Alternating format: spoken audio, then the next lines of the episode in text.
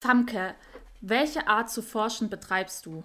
Mm, ich würde ganz platt sagen, in der Regel quantitative Forschung. Ne? Also naturwissenschaftliche Forschung ist eigentlich immer ähm, basiert darauf, dass man möglichst viele Daten erhebt und die dann auswertet. Also das ist jetzt sehr runtergebrochen, aber zum Beispiel äh, in der Masterarbeit habe ich ja so Modelle von Bakterien, also Modelle für bakterielles Wachstum oder für den Stoffwechsel von Bakterien erstellt und habe die versucht, ähm, im Labor zu überprüfen, ob das stimmt, was die Modelle quasi vorhersagen. Und das habe ich gemacht, indem ich ganz viele Wachstumskurven gemacht habe von meinen Bakterien. Wobei es natürlich auch in der Naturwissenschaft gibt es ja auch irgendwie so, wenn man so mehr in Richtung Theorie geht und, und so Theorien entwickeln, dann ist das nicht mehr unbedingt quantitativ, aber auch irgendwie nicht qualitativ. Das ist irgendwie halt so theoretisieren und sich halt überlegen, wie bestimmte Prozesse ablaufen können schon irgendwo auch datenbasiert, aber nicht so krass, wie wenn man jetzt Datenauswertung an sich macht. Genau. Und du? Ähm, ja, also ich komme aus einem Bereich, in dem ich sowohl qualitativ als auch quantitativ forschen kann, also in den Sozialwissenschaften. Ähm, ich muss aber sagen, dass ich momentan eher äh, qualitativ forsche. Das bedeutet ähm, eben nicht so eine Datenauswertung oder eine empirische Datenauswertung äh, betreibe, wie du sie betreibst, sondern ähm, also keine, zum Beispiel keine mh, mm, Fragebogenauswertung mache oder keine Auswertung von irgendwelchen Datensätzen. Ja, es gibt ja so, so Statistiken ja. Ne, über, keine genau. Ahnung, zum Beispiel Einkommen oder so Ja. ja. Sondern, dass ich ähm, zum Beispiel momentan mich mit Interviews auseinandersetze und ähm, diese eben auswerte. Und ja, zum Beispiel Interviews oder auch Gruppendiskussionen, das sind ähm, qualitative Ansätze, ja. weil es da eben nicht auf die Masse drauf ankommt, sondern um ähm, einzelne Interviews, die dann ausgewertet werden. Ja. Ähm, genau, da gibt es dann auch verschiedene Ansätze. Und ja. Hallo zu Pantoffeln im Regen. Wir sprechen hier alle zwei Wochen mit euch über die Dinge, die uns gerade beschäftigen. Immer nach dem Motto Homemade and Smart. Ich bin Fabke und wenn ich nicht gerade an meiner Masterarbeit schreibe, dann schaue ich am liebsten meinen Paprikapflanzen beim Wachsen zu. Und ich bin Lena, ich schneide den ganzen Podcast hier und deshalb findet ihr auf jeden Fall auch mehr peinliche Momente vom Famke als von mir in dem Podcast. Das ist eigentlich voll die ähm, gute Überleitung, also diese Frage, woher kommen quasi oder woher kommt quasi den Schluss, den du ziehst, weil ich meine, egal welche Art von Forschung oder Methodik oder so man verwendet, geht es ja schon am Ende darum, das auch irgendwie zu abstrahieren und dann Aussagen zu treffen, oder? Also, ja. ähm, jedenfalls, so sehe ich das. Ähm, ich glaube, in den Sozialwissenschaften ist auch diese Unterscheidung zwischen qualitativer und quantitativer Forschung also viel größer. Das sind eigentlich Begriffe, die wir in den Naturwissenschaften so gar nicht verwenden. Ich glaube, mm. darüber machen sich die meisten Leute nicht so Gedanken, weil es gibt auch, das finde ich so das Schwierige, es gibt nicht so wirklich bei dem, was ich tue, so eine ein Äquivalent zu einer qualitativen Forschung in den Sozialwissenschaften. Also ich kann ja meine Bakterien nicht interviewen oder so, ne? Also so, weißt du, wie ich mhm, meine? Ja. Also ist es so ähm, schwierig, auf Einzelfälle in dem Sinne einzugehen. Deshalb würde ich sagen, in den Naturwissenschaften ist es entweder so, du machst halt, entweder du machst quasi datenbasierte Forschungen, wo du Daten auswertest, oder du machst halt so eine Theorieforschung sozusagen, wo du dir Mechanismen überlegst, vielleicht auch irgendwie Formeln versuchst aufzustellen, die dann allgemeingültig sind oder so, aber die müssen, diese Überlegungen müssen nicht unbedingt in dem Sinne datenbasiert sein, sondern die kannst du quasi aus Beobachtungen ableiten, die du gemacht hast oder die du siehst oder wo, was du dir überlegst. Aber das ist dann in dem Sinne, ich glaube nicht, dass das jetzt das Äquivalent zur qualitativen Forschung nee. ist. Das ist irgendwie nochmal was nee. anderes. Ja. Ähm, genau wie wir oder warum ich das dich gefragt habe. Und zwar, es, also daraus lassen sich ja jetzt verschiedene Fragestellungen irgendwie entwickeln. Ähm, wir, wir können jetzt zum Beispiel eine große Diskussion aufmachen zwischen qualitativer und quantitativer Forschung. Gerade, das hatte ich zum Beispiel gerade eine sehr große, was heißt Diskussion, ja, oder eine Auseinandersetzung, aber natürlich positiv, ähm, mit einer Freundin von mir, die aus der Psychologie kommt. Und ähm, da wird eben sehr, sehr viel oder eigentlich nur auch äh, äh, quantitativ geforscht, also mit sehr viel, ne? da gibt es dann so Paper und ähm, sehr viel einfach mit so, ja, empirischer For Also so Forschung. Datenerhebung, also so quasi Psychologie, gibt es da so standardisierte Fragebögen, ja, die genau. man dann nimmt und dann kann man irgendwie, wenn man halt 100 Leute oder keine Ahnung, ja. 2000 Leute diesen Fragebogen ausgefüllt haben, dann kann man da eine Statistik drauf machen. Wenn ja, oder so, eben so Skalen sind, oder? So ja. Likert-Skala oder sowas gibt es ja da. Ja, oder aber eben auch so Forschungen, die halt ähm, aber schon, ähm, wo schon davor so alles vorgegeben ist, wie ähm, das Forschungsexperiment aussieht mhm. und so weiter mhm. und so fort. Ja, so eine Standardisierung. Und, genau, und ähm, ich komme, also genau, ich, dadurch, dass ich ja gerade mehr in der qualitativen Forschung unterwegs bin, ähm, haben wir da eben eine anregende Diskussion geführt. Ähm, und Genau, aber darum soll es heute nicht gehen. Das ist nämlich nochmal ein komplettes. Also da können wir den ganzen Podcast auch nochmal drüber füllen. Darüber reden wir nicht. ja, aber genau. Und ähm, worüber wir aber uns heute unterhalten wollen, ist ähm, ja, ob es eine Forschung gibt, die objektiv ist. Weil gerade in den Naturwissenschaften wird ja und ähm, wird ja sehr viel von Objektivität der Forschung geredet. Mhm. Und ähm, ich habe so ein bisschen auch jetzt in, im, in dem Bereich von ähm, Gender Studies in Verbindung auch mit ähm, Naturwissenschaften, das nennt sich MINT-Bereich, wenn man, also genau. Mathematik, Informatik, genannt. Naturwissenschaft und Technik, MINT. Genau, ja.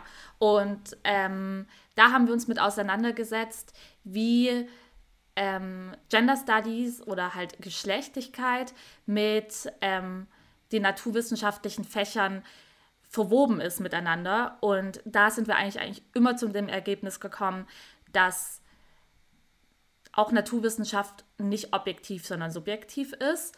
Und ich habe auch gerade, ich habe mich gerade nochmal hingesetzt und recherchiert und nochmal unsere ähm, bisschen unsere Vorlesung durchgegangen und habe aber auch bemerkt, dass es halt ein super großes Feld ist und ich da auch noch nicht. Ich glaube, ich habe so ein bisschen so eine Ahnung, wohin es geht, aber ich bin da auch noch nicht 100 Prozent ähm, festgelegt und habe jetzt auch so ein bisschen, freue mich auch auf die Diskussion mit dir, ähm, und habe aber auch so ein bisschen Angst, dem nicht gewachsen zu sein, weil ich das schon auch einfach sehr, sehr komplex ist und ich glaube, da sehr viele unterschiedliche Meinungen und aber auch ja, ähm, Beispiele mit, ähm, mit einfließen. Also ich, oh, ich kann jetzt gar nicht genau sagen, wann, aber dass in der, vergangenen, äh, in der Vergangenheit ähm, die Frauen aus ähm, Universitäten auch ausgeschlossen worden sind, weil sie sozusagen als äh, gefühlsbetont ähm, gesehen wurden und gesagt worden ist, ja, an der Universität wird halt ähm, objektiv geforscht und dafür muss eben, musst du vernünftig sein, ne? also der Begriff von Vernunft. Und ähm, dadurch, dass Frauen gefühlsbetont sind, kannst du eben, können sie nicht an Universitäten sein, weil eben diese Vernunft, diese Objektivität nicht besetz, äh, besitzen. Also diese Objektivität ist, glaube ich, auch was, was so, was auch so eine wirklich so grundlegend für Naturwissenschaft war oder auch ist, überlegen sein über das ähm, Objekt, was erforscht ist, dass das ähm, auch sehr irgendwie wichtig oder sinnstiftend, glaube ich, auch für einige ForscherInnen irgendwie ist und auch für die Forschung an sich. Ich glaube, was daran so spannend ist, ist ja diese Dualität, wo du hast, ähm, wo du auf der einen Seite hast du diesen Anspruch, an, ähm, ich sagen wir mal, reden wir mal von Naturwissenschaft, bleiben wir mal dort, mhm. äh, an Naturwissenschaft, dass die quasi vom Beobachter, von der Beobachterin unabhängig ist. Also du hast irgendwie, ja. ähm, und gleichzeitig hast du aber äh, trotzdem irgendwie Einzelpersonen, die dann für ihre wissenschaftliche Leistung so unglaublich ähm, verehrt werden. Ähm, ich finde es super spannend in dem Kontext, weil du sagst, weil man auf der einen Seite irgendwie davon spricht, dass quasi die Person, die forscht, eigentlich super unwichtig ist. Und gleichzeitig sind wir aber in der Welt, wo, wo wir dann so Einzelgenies immer so ähm, ehren. Äh, das geht jetzt, glaube ich, ein bisschen weg von der Objektivität. Das ist mehr so eine Frage nach dem wissenschaftlichen Prozess oder wie der funktioniert. Darüber können wir auch mal reden. Aber ähm, nochmal zurück zu diesem, zu dieser Objektivitätsfrage. Ich glaube, dass die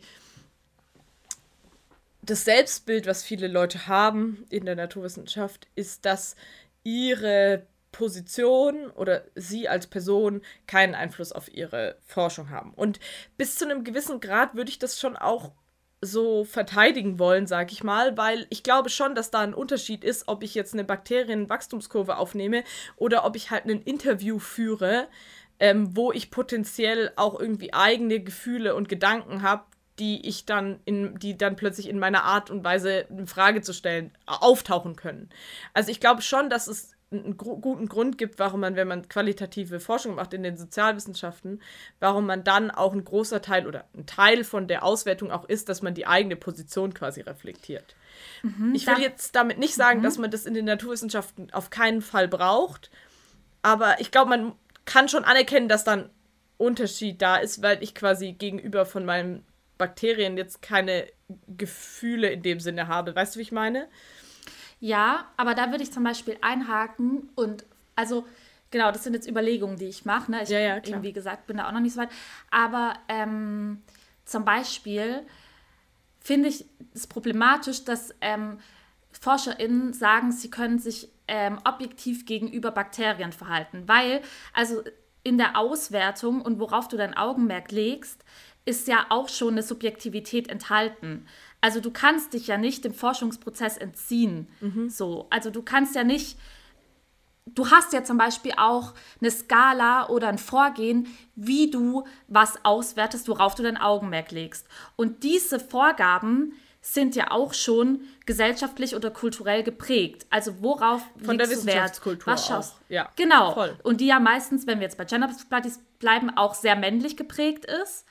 Ähm, und also da ist ja die Objekt, also ne, das ist, da bist du ja auch nicht objektiv. Du hast ja auch gelernt, wie du auswertest. Du hast ja auch bestimmte Methoden beigebracht bekommen. Es wurden bestimmte Methoden äh, gesagt, die sind wissenschaftlich und die sind unwissenschaftlich. Alleine das ist ja eine subjektive Auswertung ähm, und ein subjektiver Prozess, der der Auswertung von Bakterien oder whatever vorausgestellt wird. Ich glaube halt, worum es geht, ähm, oder ich glaube halt, dass der Punkt, an dem man reflektieren muss, ein anderer ist.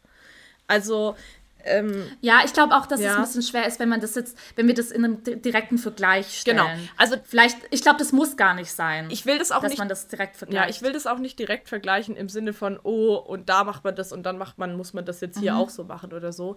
Ich wollte nur, ich glaube, es ist trotzdem wichtig, das einmal so zu beleuchten und das einmal mhm. zu zeigen, dass das ein bisschen ad absurdum geht, weil das ist immer so das Argument von Leuten, die sagen, in den Naturwissenschaften ist man äh, objektiv. Ne? Also deren Argumentation geht so.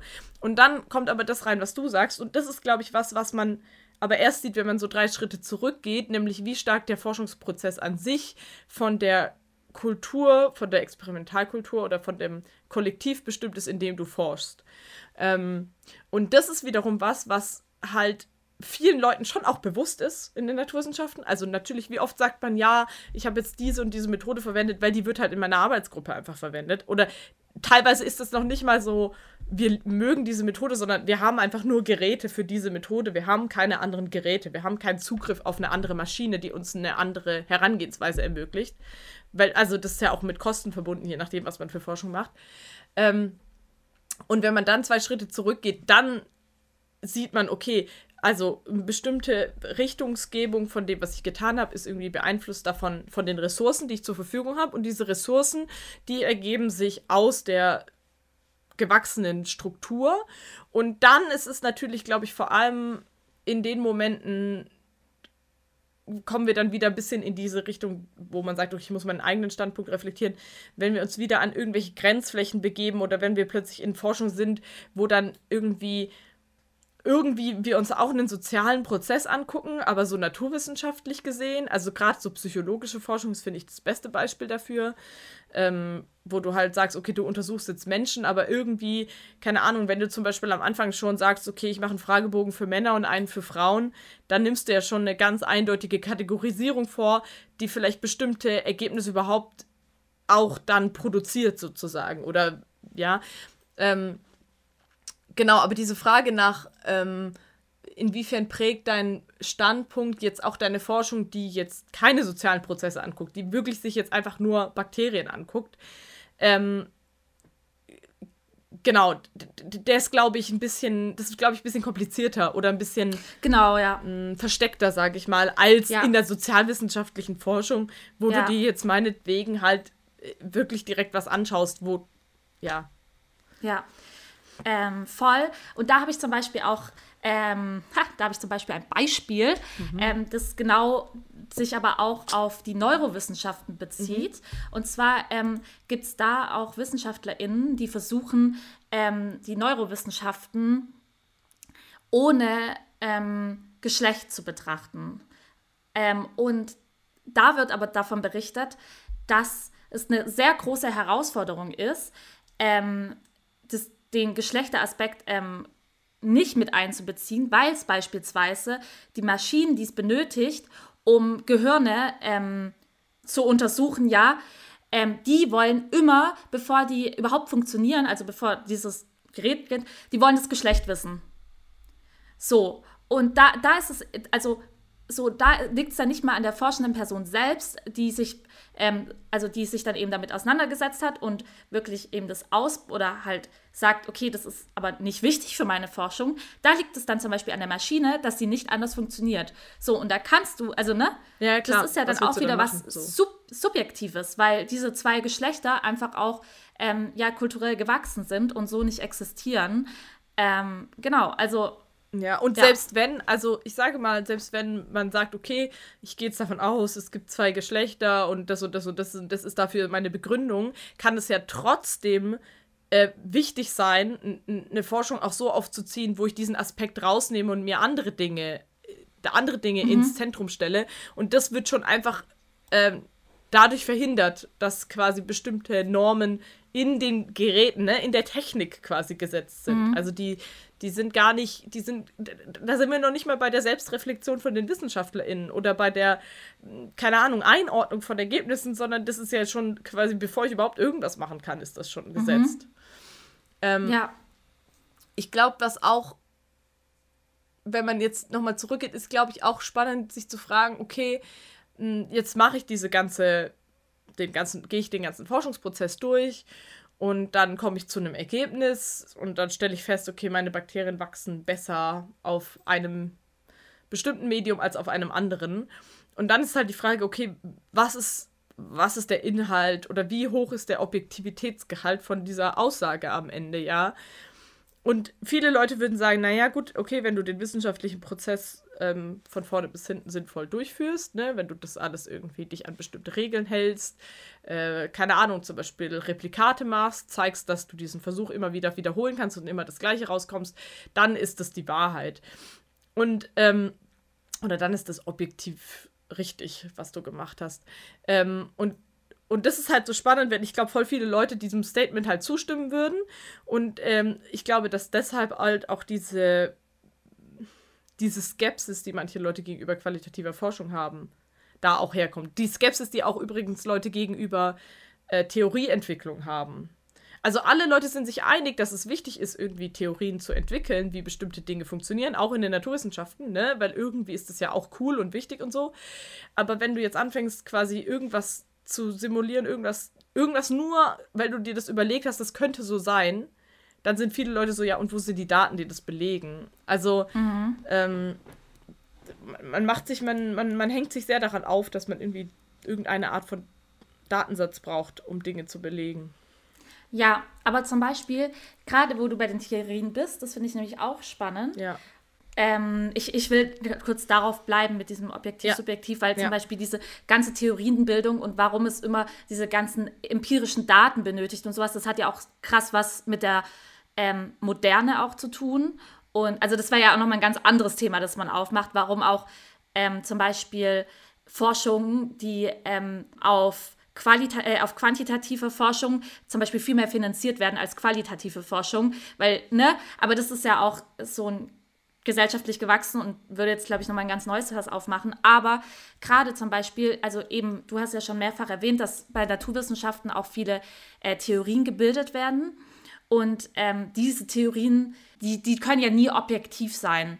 Also die sind ja auch soziale Konstruktionen, die in langjährigen ähm, Diskursen irgendwie entwickelt werden und die aber sich auch historisch äh, verändert, veränderbar sind und ähm, auch kulturell veränderbar sind. Und ähm, ja, also dass da halt zum Beispiel klar ist irgendwie, dass diese Theorien halt auch nicht objektiv sind. Ja, ich glaube, spannend, spannend wird es halt in dem Moment, wo man halt einfach anerkennt, dass das eine Theorie ist oder dass das eine Erkenntnis ist, die halt auf vielen Experimenten meinetwegen beruht, aber dass, wenn man halt von der anderen Seite rangeht, das halt auch irgendwie anders aussehen kann. Ähm, mhm. Ja, oder dass zum Beispiel Theorien auch auf ähm, Versuchen oder Experimenten aufgebaut sind, die schon von Vorannahmen ausgehen, die aber eben auch subjektiv sind. Also ja. zum Beispiel, dass ja lange davon ausgegangen wurde, dass ähm, es so Geschlechtschromosome gibt, also wie XX oder XY-Chromosomen, je nachdem, welche ja. du hast, ja. bist du halt mehr männlich und mehr weiblich. Und ähm, also, das jetzt sind wir bei der Biologie, aber ähm, es wurde jetzt auch, also es ist nicht mehr Stand der Forschung und es ist nicht mehr aktuell, da, also davon auszugehen. Und es wurde ja aber auch jahrelang oder Jahrzehnte, Jahrhunderte, also ne, davon ausgegangen, dass das eben ja, ich weiß, was du meinst. ist und Stand ja. der Forschung ist. Ja. Und ja. das kann ja auch, und es ist ja nicht mehr so, aber darauf bauen ja auch sehr, sehr viele Theorien dann eben auf, die dann eben irgendwann widerlegt werden. Ich glaube, der Rahmen so. des Möglichen, was du interpretieren kannst oder aus deinen Daten rauslesen kannst, der ist natürlich von der gesellschaftlichen ähm, Kontext, vom gesellschaftlichen Kontext auch bestimmt so. Ähm, und ich glaube, das ist ja auch zum Beispiel jetzt das, was Leute manchmal so, ähm, oder warum Leute immer sagen, oh, Quantenmechanik finde ich so wild, so abgespaced ist, weil halt da zum Beispiel physikalische Regeln gelten, die wir so nicht sehen können. Ne? Also in unserer makroskopischen Welt, also das, was quasi bei uns so passiert, da sehen wir halt, keine Ahnung, irgendwie, wir haben irgendwelche Regeln, sowas wie, keine Ahnung, die Gravitation oder so, wo dann halt Dinge nach unten fallen. Ähm, und dann gehst du irgendwie auf so eine ganz kleine Ebene und plötzlich verhalten sich die Teilchen anders zueinander so. Ne? Ich finde es so geil. Das ist so interessant. Irgendwie so ganz, ja. ganz wild. Und ähm, ich glaube, diese, ich finde das immer ein, ich will jetzt gar nicht behaupten, dass ich das da alles super gut verstanden habe oder so, aber ich finde diesen Übergang oder diese, dieses Bild von diesem Dualismus, den man da hat, oder von den zwei Welten, die irgendwie beide mhm. hier sind. Also, ne, die Quantenmechanik ist ja auch in unserer echten Welt, ne? Das ist ja nicht von uns getrennt, sondern das ja. passiert irgendwie gleichzeitig mit dem, was wir sehen können, sozusagen. Mm, und wenn man jetzt aber nur das so versuchen würde zu interpretieren mit dem, was wir quasi gelernt haben, dann würdest du da nie irgendwas verstehen können. Und ich ich, glaube, ich finde das immer ganz gut, um sich selber irgendwie so ein bisschen zurückzunehmen und zu sagen, okay, offensichtlich ist das, was ich mir vorstellen kann, natürlich von dem geprägt, was ich gelernt habe. Und wenn wir dann ja. zur Biologie gehen, dann schließt es ganz viele Implikationen mit ein. Zum Beispiel, dass ich irgendwie Bakterium, ein Bakterium als Individuum wahrnehme, weil ich irgendwie alle Lebewesen als Individuum sozusagen, mhm. also habe ich ja gelernt, du bist ein Mensch und nächste Person ist ein irgendwie mhm. neuer Mensch und dann haben wir da einen Hund und eine Katze und so ist es auch mit einem Bakterium. Aber wer sagt denn, dass das wirklich der Fall ist? Also Bakterien sind zum Beispiel Und dass Einzeller. es eine Abgrenzung gibt zu genau, anderen und genau, das ja. weiß der auch nicht. Oder was passiert, wenn du auf so eine kleinere Skala gehst oder so. Also das sind halt also ich glaube, das ist so was, worüber man sich nicht so viel Gedanken macht und worüber, oder dem man am ehesten, also in den Naturwissenschaften zumindest so eine Auflösung von Konstrukten begegnet man am ehesten, wenn man sich irgendwie in Richtung Quantenmechanik bewegt, weil man dann halt sieht, ah, komisch, da sind jetzt die Regeln anders. Das ist natürlich dann super formalisiert und mathematisiert so, ne? Das ist jetzt, ja, aber es gibt schon genügend Leute, die das auch so semi-philosophisch dann einführen, ne, wenn es dann darum geht. Ja, vor allem ist es halt auch die Frage, welche Regeln mhm. wurden ja auch kulturell bewertet von Menschen. Ähm, so auf, also, ne, ja. so Regeln sind ja auch, entstehen ja nicht aus dem luftleeren Raum. Ja, aber gleichzeitig wurden natürlich viele von den Erkenntnissen in dem Bereich voll irgendwie abgetan und auch gibt es ähm, einfach eine ganz bestimmte Interpretationsrichtung, wie man bestimmte mhm. quantenmechanische ähm, Prozesse oder, oder Erkenntnisse bewertet. Und mhm. da gibt es aber auch natürlich irgendwie einen Streit. Ich glaube, das Spannendste ist, dass irgendwie Niels Bohr hat ähm, bestimmte Dinge irgendwie anders eingeordnet. Und es gibt zum Beispiel Karen Barat, die ist, mhm. das ist eine Person, die jetzt auf dem Lehrstuhl sitzt, den vor Donna Haraway in, inne hatte. Also Feminist Kannst Science sagen, and Technology, irgendwie ah, ja. sowas ähm, genau. Mhm. Und ähm, die, die, also Barat hat sich halt quasi irgendwie mit dieser Quanten Mechanik von Niels Bohr auseinandergesetzt und die in so einen Kontext gesetzt und versucht daraus auch irgendwie andere Sachen abzuleiten und so weiter. Also es gibt schon auch die Möglichkeit, quasi Dinge da unterschiedlich zu interpretieren. Ähm, oh ja, aber, und Interpretation ja. immer ist auch subjektiv einfach. Genau, voll. Und, und vor allem das dann darüber nachdenken und das darüber diskutieren. Ähm, und trotzdem kann man, glaube ich, gleichzeitig auch anerkennen, dass es dann mehr darum geht, irgendwie selber zu reflektieren, äh, aus welchem sozialen Kontext komme ich, aus welchem Konstrukt oder aus welcher Wissenschaftskultur auch komme ich ähm, und wie beeinflusst es, was ich jetzt erforsche hier oder wie beeinflusst es meine Fähigkeit, Schlüsse zu ziehen, versus, also ich glaube, dass quasi im naturwissenschaftlichen Kontext quasi dieser, diese Beeinflussung erst kommt, wenn man interpretiert oder wenn man die Daten schon erhoben hat. Nehmen wir mal das raus, wo du vorher sagst, okay, ich muss dieser Maschine sagen, ob es jetzt, ob es ein Männer- oder ein Frauengehirn scannt. Nehmen wir das mal raus. Aber so in der Regel, sag ich mal, so was wie bei jetzt bei meinen Bakterien und so, ne? Der, der, also klar, der Versuchsaufbau wird schon auch bestimmt ähm, von dem, was du quasi gelernt hast, aber es geht ja dann. Ja, ich glaube, jetzt habe ich mein Argument verloren. ich glaube, der Punkt, den ich machen wollte, stimmt nicht. ja. Ja. Das wäre das Voll mal. okay. Ähm, nee, ich glaube, ja. was ich sagen wollte, war eigentlich, dass, ähm, dass es vor allem am Ende um in der Interpretierbarkeit ist. Aber ähm, ich glaube, was ich sagen würde, wenn ich jetzt länger drüber nachdenke, ist, dass der Einfluss dann kommt, wenn du dein Experiment konstruierst. Ähm, mhm. Während der Durchführung das nicht so wichtig ist, aber dann wieder bei der Datenanalyse. Und während du jetzt aber qualitative Forschung machst, so klassische qualitative Forschung, konstruierst du vielleicht einen Fragebogen, dann führst du ein Interview durch. Also keine, du machst ein leitfadengestütztes mhm. Interview oder sowas, ne? Mhm. Und während du das Interview durchführst, bist du ja ständig unter dem Druck von deiner sozialen Einge ein, also von deinem mhm. sozialen Hintergrund. Und ich glaube, dass quasi in der Durchführung der Forschung sozusagen spielt es noch eine größere Rolle. Natürlich auch bei der Interpretation und vorher, aber ich habe das Gefühl so, wenn ich meine Wachstumskurve pipettiere, dann pipettiere ich die, also da geht es halt darum, wie habe ich die geplant und wie werte ich die am Ende aus. Aber der Prozess an sich ist nicht so. Genau, aber ja. was damit passiert, ist halt nicht objektiv. Also du hast zwar, du kannst zwar diese Daten haben, mhm. aber einzelne Zahlen bringen dir nichts, solange du sie nicht interpretierst ja. oder ähm, in andere Forschungsergebnisse ähm, einordnest, ja.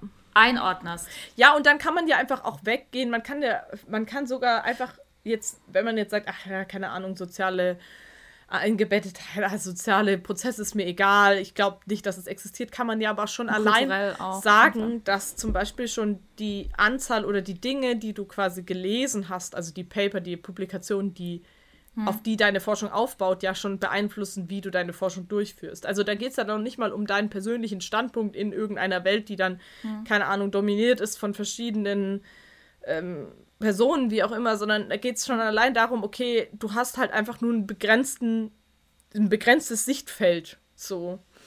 Und ähm, davon kommst du halt nicht weg. Also klar, je länger du in dem Bereich bist, desto mehr Publikationen hast du wahrscheinlich zu dem gelesen, was du machst.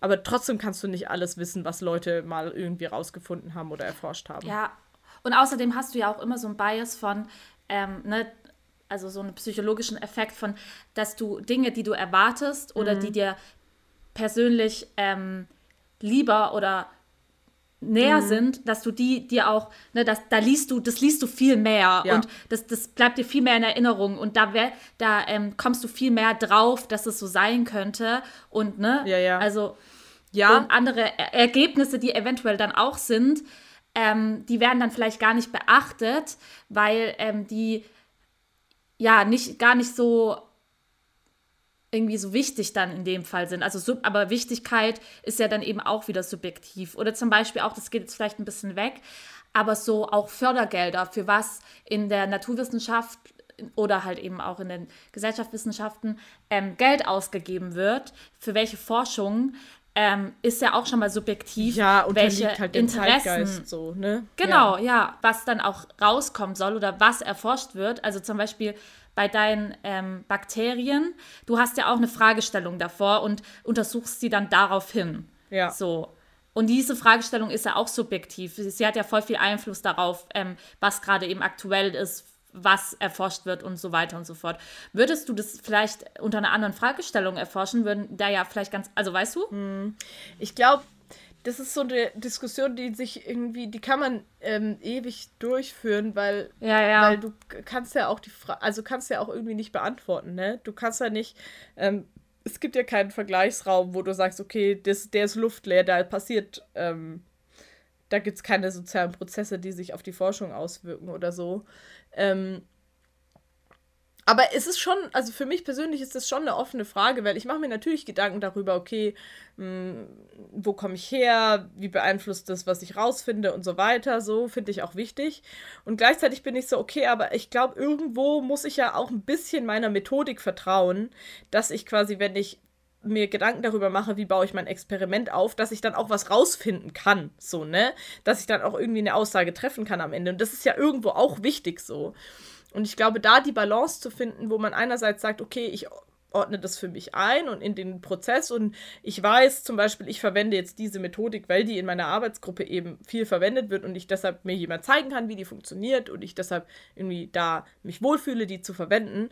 Ähm, äh, und dann halt quasi sich offen zu halten, irgendwo reinzuschreiben, ja, aber man könnte vielleicht auch XYZ machen, ich habe aber das gemacht, weil finde ich, ist dann auch zulässig. So, das macht es dann das Ergebnis nicht schlecht deshalb. Aber ich glaube, ähm, genau, also ich glaube, das ist wichtig, da so eine Balance zu finden, wo man einerseits das anerkennt, dass es so ist, aber auf der anderen Seite sich da nicht so drin feststecken lässt. So. Ja, voll. Was ich noch ganz kurz, ja. ähm, ich glaube, dann sind wir auch schon. Ja, wir sind Ende. schon gut bei einer halben Stunde.